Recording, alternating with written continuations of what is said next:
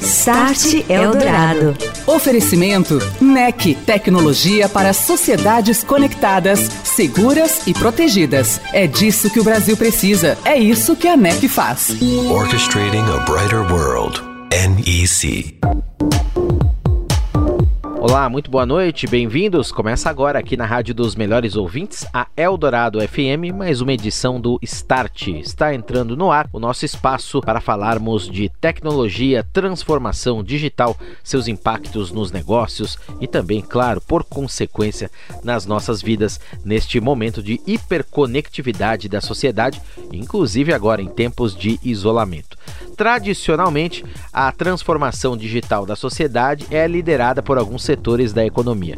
Eu destacaria dois, sempre na linha de frente dessa hiperconectividade: a área dos bancos, setor bancário, e também a área das operadoras, as empresas de telecomunicações que devem, até pelo caráter do negócio, estarem sempre antenadas com essa transformação e essa hiperconectividade. Hoje a nossa conversa por aqui é sobre bancos. Eu recebo daqui a pouquinho o Alexandre Abreu, que é presidente do Banco Original, o primeiro banco brasileiro nascido nativamente digital. O Alexandre que conversa com a gente sobre o atual momento da instituição, os desafios impostos pelo isolamento social, pela pandemia da Covid-19 e fala também de novos produtos do Original, que é detentor de um dos maiores apps brasileiros de pagamento, o PicPay. Start Eldorado.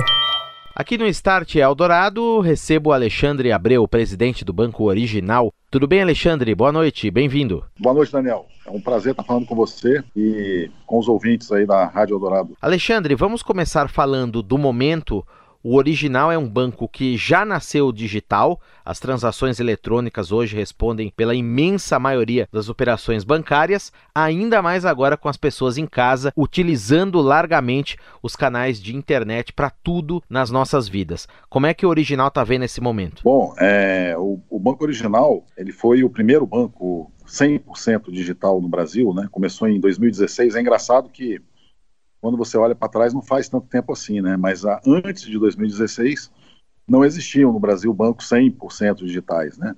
É, e hoje, olhando, parece uma coisa normal, mas naquela época, por exemplo, você imaginar que alguém é, conseguiria fazer tudo, absolutamente todas as operações bancárias, é, com o celular, uma coisa muito difícil. E hoje isso é uma realidade, né? uma realidade.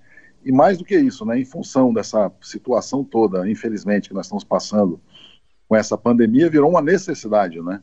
Porque você permitir aos clientes que façam tudo é, sem sair de casa é, é, uma ferramenta muito importante para o dia a dia das pessoas. Neste momento, Alexandre, o banco fez algum reforço no aplicativo, em seu sistema de conexões, reforçou, por exemplo, segurança para garantir o pleno acesso aos seus serviços com as pessoas em casa. Como é que vem sendo isso? Não houve, houve sim, houve. Nós percebemos aí um, praticamente o dobrou o número de abertura de contas depois da, do início da pandemia. É, Dobrou também a procura por crédito, né, a liberação de crédito também bastante. Pessoas que antes não demandavam crédito estão demandando. E a gente tem procurado atender, é, na medida do possível, é, as necessidades dos nossos clientes é, com a maior velocidade possível. A nossa estrutura está preparada né, para ter a quantidade de clientes que a gente tem hoje. Nós estamos com mais de 3 milhões e meio de clientes.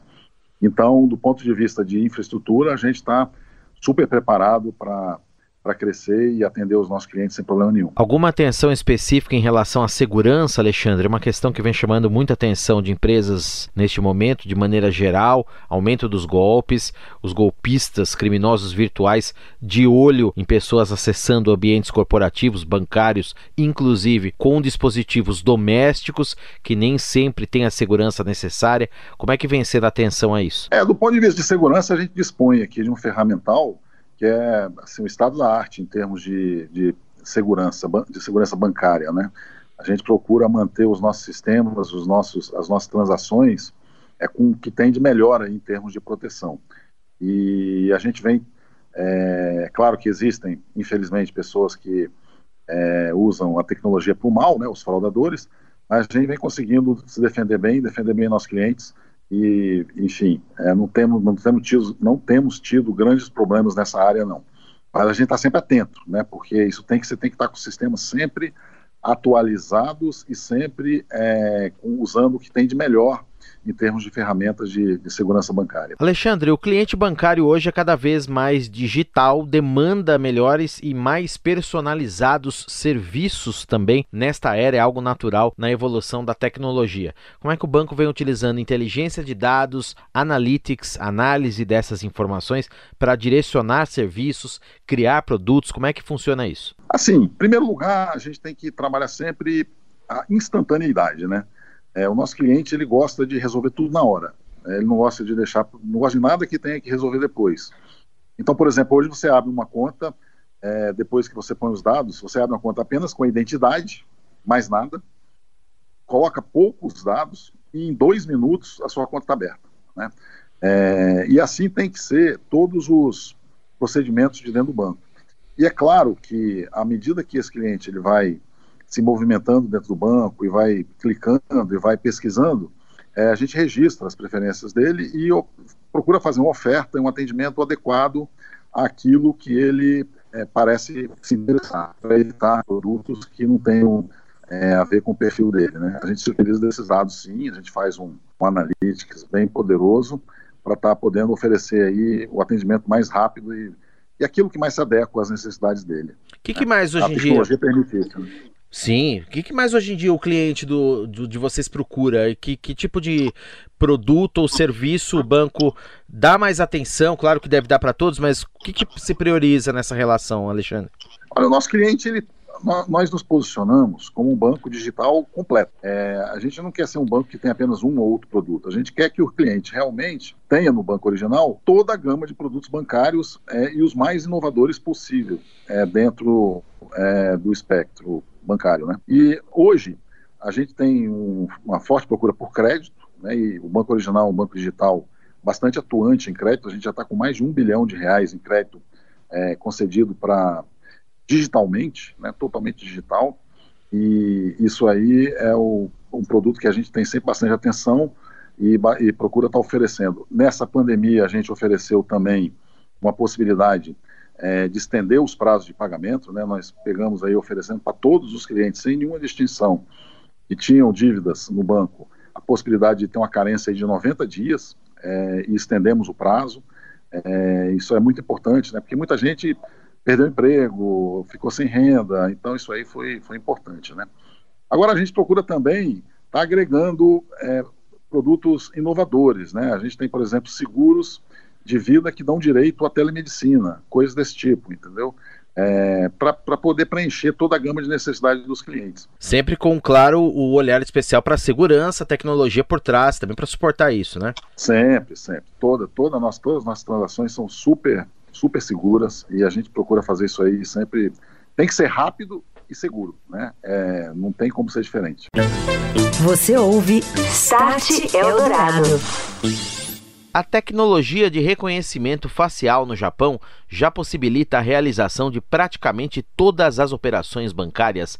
André Eletério, diretor de marketing da NEC, uma das empresas que é líder nesse segmento globalmente, explica como funciona. Olá, André. Olá, Daniel. Olá, ouvintes do Start Eldorado. A segurança dos cidadãos, seja ela no âmbito físico ou no virtual, é um dos principais pilares de atuação da NEC globalmente. A relevância e a confiabilidade das tecnologias com as quais a empresa trabalha estão evidentes em cada projeto. A segurança digital vai além dos nossos dispositivos. Ela chega ao mundo real por meio de soluções que usam a biometria como chave para acessar dados, sem sequer precisar do toque. Estamos interagindo em um mundo touchless no Japão, por exemplo, a empresa é a fornecedora do sistema de reconhecimento facial que permite que as pessoas tenham acesso às suas contas bancárias e façam as operações nos caixas eletrônicos sem precisar nem sequer encostar nos botões. Graças à identificação da face, o usuário não precisa digitar a senha e com a captação de um QR Code é possível fazer saques usando apenas o teclado do celular.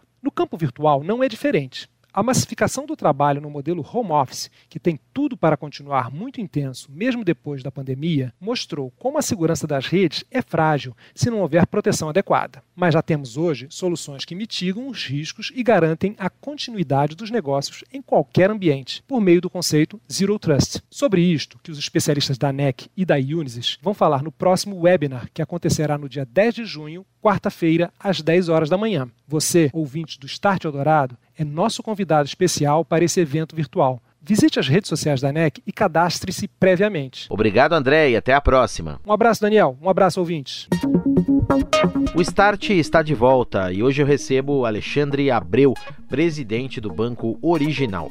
Alexandre, é o momento que se fala aí de Open Banking, né? O cliente podendo escolher a vontade de seus serviços, fazer uma coisa numa instituição, outra coisa em outra instituição, com essa concorrência também muito grande que se coloca hoje em dia, são as fintechs, né? Preenchendo questões, por exemplo, como você citou de empréstimo, que é um serviço também que o banco oferece. Fora tudo isso, a reinvenção dos bancos tradicionais que estão adequando seus modelos a essas questões digitais. Como é que você está vendo esse cenário aqui no Brasil? Como é que a gente deve seguir nisso daqui para frente? O nosso Banco Central ele está assim bastante é, empenhado e, na meu ver, com muita razão, em implementar o Open Bank no mercado brasileiro. Não é? Ele manteve, mesmo com a crise, ele manteve uma agenda de Open Bank é, ainda para esse ano, vai começar no final do ano, né? A gente já tem as primeiras é, fases do projeto, né? E o banco original vê isso com muito bons olhos, né? Ele, o Open Bank ele permite que o cliente seja dono dos seus dados e que, é, que os bancos possam, com autorização dele, né, consultar todas as operações que ele tem no mercado para fazer uma oferta mais adequada. Com isso, a concorrência aumenta, com isso, o, o cliente é, vai ter melhor, o melhor do mercado à sua disposição. Né? Então, a gente está preparado. É, o Banco Original ser um banco ainda pequeno, ele poderia não ter entrado agora de imediato, mas assim, optamos por entrar, a gente está preparado e achamos que é muito positivo, né? E é, o elogio aqui ao Banco Central que vem seguindo aí com essa, com essa agenda que é muito positiva para o mercado bancário brasileiro. Questão também de suporte tecnológico a isso, o banco já trabalha, inclusive também à luz de LGPD, que ficaria, era para esse ano, ficou para o ano que vem. Como é que está também essa questão da proteção disso tudo? Sim, nós estamos preparados, estamos preparados. É, houve um atraso é, aí por conta da, dessa crise da pandemia, né? Uhum. Mas a gente está preparado e, assim, a LGPD é um grande avanço, né? Na proteção de dados dos clientes e, e nós já trabalhamos, assim, apesar da lei não estar em vigor, a gente já trabalha como se estivesse, né? É, usando os dados dos clientes conforme a, determina a lei. Falando em pandemia, usando esse gancho, como é que foi no âmbito de vocês a experiência do home office, Alexandre? Foi tranquila, foi traumática ou não? Como que vem sendo esse trabalho em casa dos executivos, das equipes, dos times do original? Daniel, olha, foi uma experiência, assim, no meu, assim, eu particularmente, se você me perguntasse há três meses atrás, eu conseguiria trabalhar com um banco 100% home office, eu diria que era impossível, né? Mas, como fala o ditado, né, necessidade faz o monge, né? E de uma hora para outra a gente viu que não ia ter jeito, que a gente ia ter que deslocar toda a operação para home office, e assim o fizemos. Hoje eu estou com 99,9% dos funcionários em home office há mais de dois meses, desde o dia 15 de março, né? Nós já estamos no final de maio. E, e assim, a experiência tem sido extremamente positiva, né? É claro que há uma adaptação, né? Você fazer reuniões é, por aplicativo e não mais por presencial, existe uma certa perda de, de contato, isso que é, que é muito, a gente gosta muito disso, mas por outro lado, a pessoa estando dentro da sua casa e podendo gerenciar melhor seus horários, os rendimentos têm aumentado até mais, né? É, as pessoas têm sido mais produtivas. E, e, e, assim, tanto é que quando as coisas voltarem ao normal, nós já decidimos que a gente vai manter 70% dos funcionários em home office, em regime de rodízio, né? Por quê? Porque a gente percebeu que não há necessidade de você ter. É até bom para a sociedade, né? menos trânsito, é menos estresse para as pessoas, é mais tempo útil que ela tem para é, trabalhar, porque é, para viver, né? porque ela se desloca, não precisa se deslocar. Então, é, foi uma experiência muito gratificante, a gente vem aprimorando, tem uma série de coisas que a gente aprendeu no meio do caminho, mas tem sido uma experiência fantástica. Hoje a gente está com é, de 1.600 funcionários, vem aqui na matriz no máximo 10, 15 pessoas todos os dias. Já que você tocou nesse ponto, pós-crise, o banco acredito que tenha clientes aí dos mais diversos setores também. Muitas eh, das empresas, a gente dá muito esse olhar aqui no Start Eldorado, as empresas agora nesse eh, novo normal, né, que se fala, tendo que se reinventar também, mantendo seus negócios da melhor forma possível, até o pequeno empreendedor individual, que o banco também atende. Como é que vai ser a atenção a esses públicos a partir de agora, Alexandre? O que, que você prevê aí também nos próximos passos disso? O que, que o banco vai fazer para a gente tocar tudo isso da melhor forma possível? nós temos aqui uma estratégia né, de expansão do banco, essa estratégia está mantida. A gente, é, nós trabalhamos hoje com pessoas físicas né, e também com pessoas jurídicas, que a gente chama de pessoa única, que são os MEIs, né, que são pessoas que têm um, um CNPJ e uma, uma, um CPF. E a gente pretende abrir agora em junho é, é, para microempresas também, que sejam sociedades. Né? E a gente vai entrar nesse mercado. Acho que as empresas, as microempresas, né, precisam muito de banco no Brasil. E a gente tem uma proposta de um atendimento também 100% digital. Imagina você fazer para uma empresa todas as operações 100% digital, deve ser uma vantagem bastante grande. A gente tem condição de trabalhar com custos muito menores, né, porque a gente não tem o custo das agências. E, e é claro que a gente vai focar alguns setores, por exemplo, e-commerce. Hoje a gente percebe que muitas empresas que antes não eram, não trabalhavam com e-commerce, hoje trabalham, não é? E a gente vai procurar, procurar além de é, dar o suporte bancário normal para elas, fazer convênios também, já temos alguns, inclusive, aonde a gente possibilita que ela tenha uma operação e-commerce, não é? de forma que ela consiga é, não só ter o acesso aos serviços bancários, mas também retransformar né, a sua operação. Eu acho que é uma tendência muito forte e a gente vai entrar bastante forte nesse mercado aí no segundo semestre, com certeza. Legal. Um ponto que eu vou insistir com você, concorrência com os bancos grandes aí, como é que está isso, Alexandre? Como é que você vê esse cenário também de reinvenção, readequação dessas instituições para o modelo digital e que impactos tem na operação de vocês? Olha, eu venho de um banco tradicional, os bancos tradicionais no Brasil, eu conheço bem como eles funcionam, né? eles são bancos assim extremamente é, bem posicionados assim em termos de é, clientes e processos e tem uma, uma, base de clientes tão forte que eles têm condição de fazer uma, um gerenciamento de risco muito bom. Eu vejo assim, minha, minha opinião pessoal, eu acho que cada vez mais é, os bancos grandes eles vão, eles vão continuar fazendo gerenciamento de risco como ninguém, mas o dia a dia com o cliente, a interface com o cliente vai abrir um espaço forte, já está abrindo, né, para bancos digitais e fintechs, carteiras digitais, porque são operações mais simples de serem realizadas, né? O original para a gente concluir, Alexandre, está de olho também em inovações tecnológicas aí, se fala muito agora, por exemplo, de validar transações com biometria facial ou você colocar um blockchain ali para validar tipos de transações que vocês fazem. O que, que também nessa parte de tecnologia devemos seguir na sua opinião daqui para frente? Toda a parte de biometria facial a gente já usa no acesso aos nossos ao nosso app, né? E nós vamos também começar a desenvolver uma parceria com a PicPay, né, que é uma, uma carteira digital, que é uma empresa que o original é controlador e, e também cresceu bastante é, nesses últimos tempos, a possibilidade da compra com a autenticação, compra no comércio físico, mas com autenticação facial. Nós já estamos testando e de, isso deve ser uma tendência, né? A pessoa quer comprar mas não quer nem encostar a mão no cartão e nem na senha na maquininha. Ela quer comprar e manter a distância. Então, é, esse tipo de coisa deve ser uma tendência. Também vamos começar a testar uma solução que na compra com o cartão original, com o e-commerce, a gente vai fazer para evitar até fraude, etc., o reconhecimento facial também.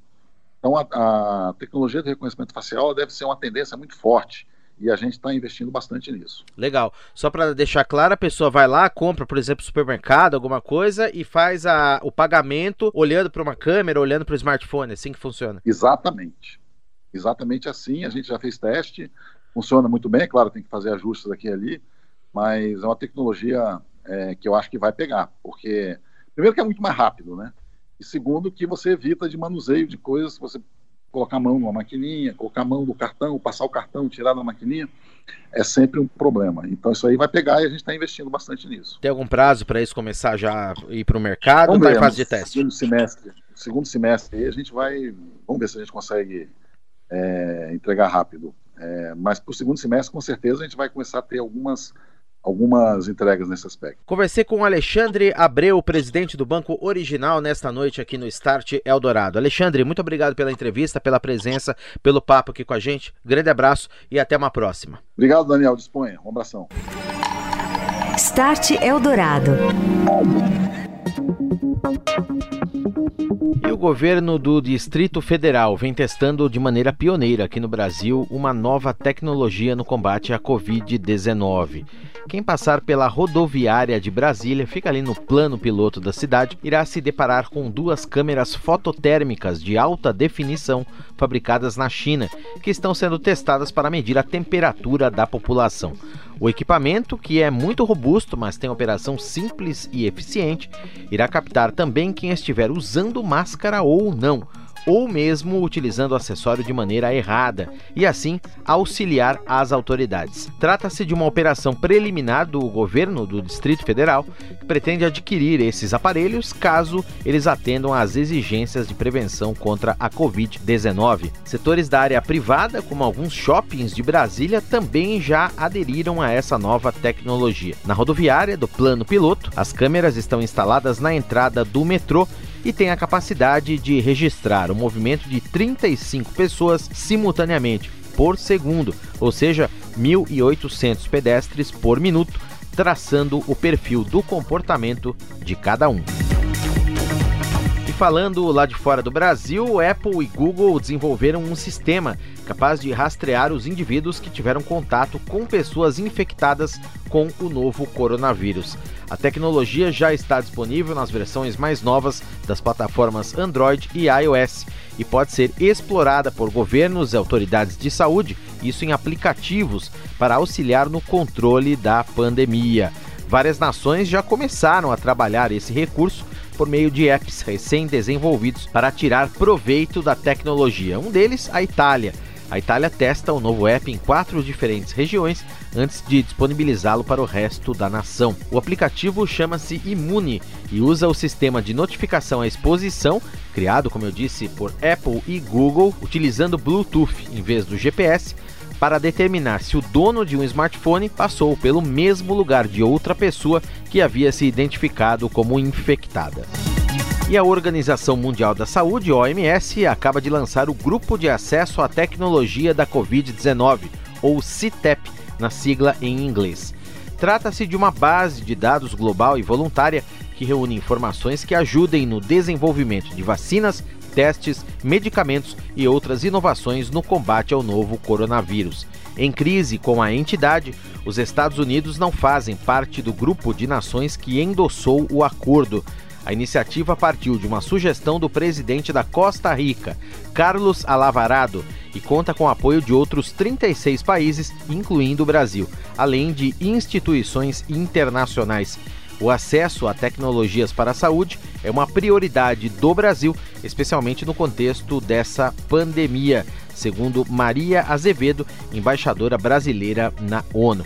O grupo vai garantir que as melhores e mais recentes descobertas científicas beneficiem toda a humanidade. Vacinas, testes, diagnósticos, tratamentos e outras peças-chave na resposta ao coronavírus. Você ouviu Start Eldorado. Oferecimento NEC, tecnologia para sociedades conectadas, seguras e protegidas. É disso que o Brasil precisa. É isso que a NEC faz. Orchestrating a brighter world. NEC.